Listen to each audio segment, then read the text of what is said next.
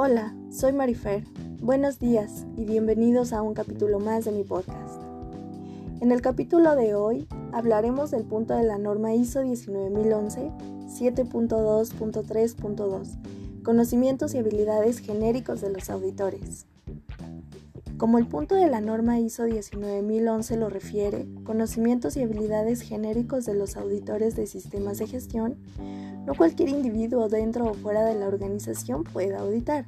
Se necesitan de ciertas habilidades y conocimientos para ejecutar dicha función. El discernimiento básico que debe de poseer un auditor sería, en estricto sentido, conocer los principios, procesos y métodos de auditoría, ya que esto le será útil como guía en cualquier sistema de gestión que evalúe. Asimismo, en cada empresa que visite debe de mantener la confidencialidad de lo que vea y la información que obtenga.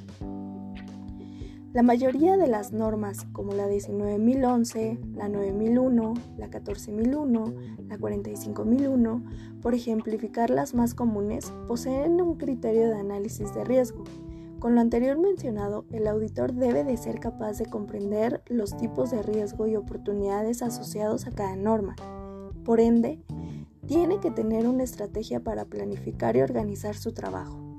Así podrá llevar a cabo una auditoría en los tiempos acordados, sin detenerse en cuestiones secundarias o no necesarias para la auditoría. En el mismo tenor, el auditor debe de poseer una capacidad de comunicación, escrita y oral, de forma eficaz.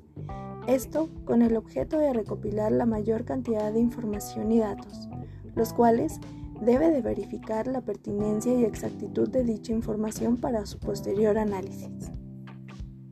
El auditor debe de conocer técnicas de muestreo. Esto lo apoyará en las decisiones para determinar los hallazgos y no conformidades siempre siendo imparcial y conociendo las normas de sistema de gestión u otros documentos normativos o de orientación. Lo anterior para que la no conformidad sea menor o mayor, esté fundamentada y motivada. Por último, el auditor debería de conocer la organización y su contexto a priori, punto 4 de las normas. Lo antes mencionado permite al auditor comprender la estructura, el propósito y las prácticas de gestión del auditado, las necesidades y expectativas de las partes interesadas, el tipo de organización, su gobernanza, tamaño, estructura, funciones y relaciones.